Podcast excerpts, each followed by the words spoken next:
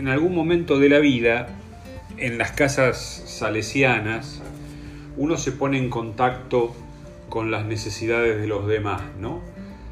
Sea los demás que están con uno y que comparten el espacio, ¿no?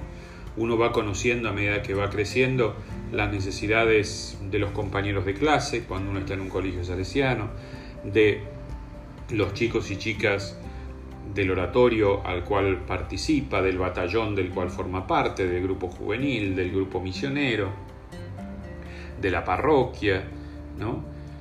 Y también va conociendo las necesidades de los que están afuera de la casa salesiana, ¿no? Ya sobre todo cuando uno toma un rol de animación o cuando uno empieza a hacer experiencias misioneras que lo llevan inclusive fuera de la propia ciudad, uno va conociendo realidades que de por sí eh, le eran ajenas, ¿no? Esas realidades empiezan a ser parte de la vida de uno, ese tocar con mano el dolor y la necesidad del otro empieza a hacerse eh, como una especie de llamada adentro, ¿no?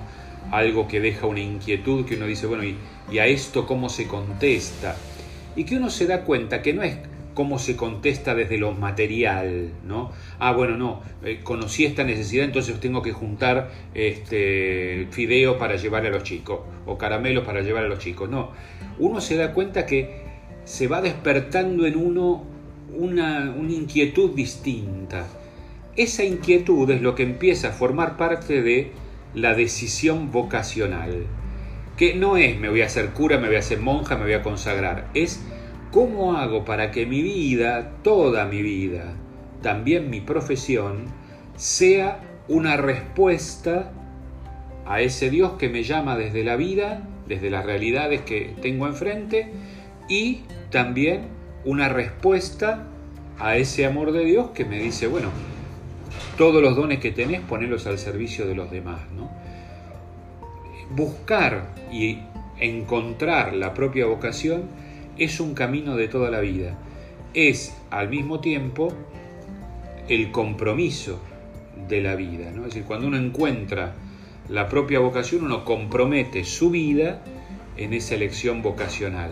Obviamente es un camino de toda la vida crecer en la vocación, pero hay un momento en el cual uno dice, esta es mi vocación. Y eso es a lo cual también don Bosco apunta en la espiritualidad a que cada uno de nosotros encuentre su vocación, su lugar en la iglesia y en el mundo desde el cual servir a los demás, desde el cual hacer de los propios dones un regalo no solo para uno mismo, sino para todos aquellos que nos rodean, sobre todo los más necesitados.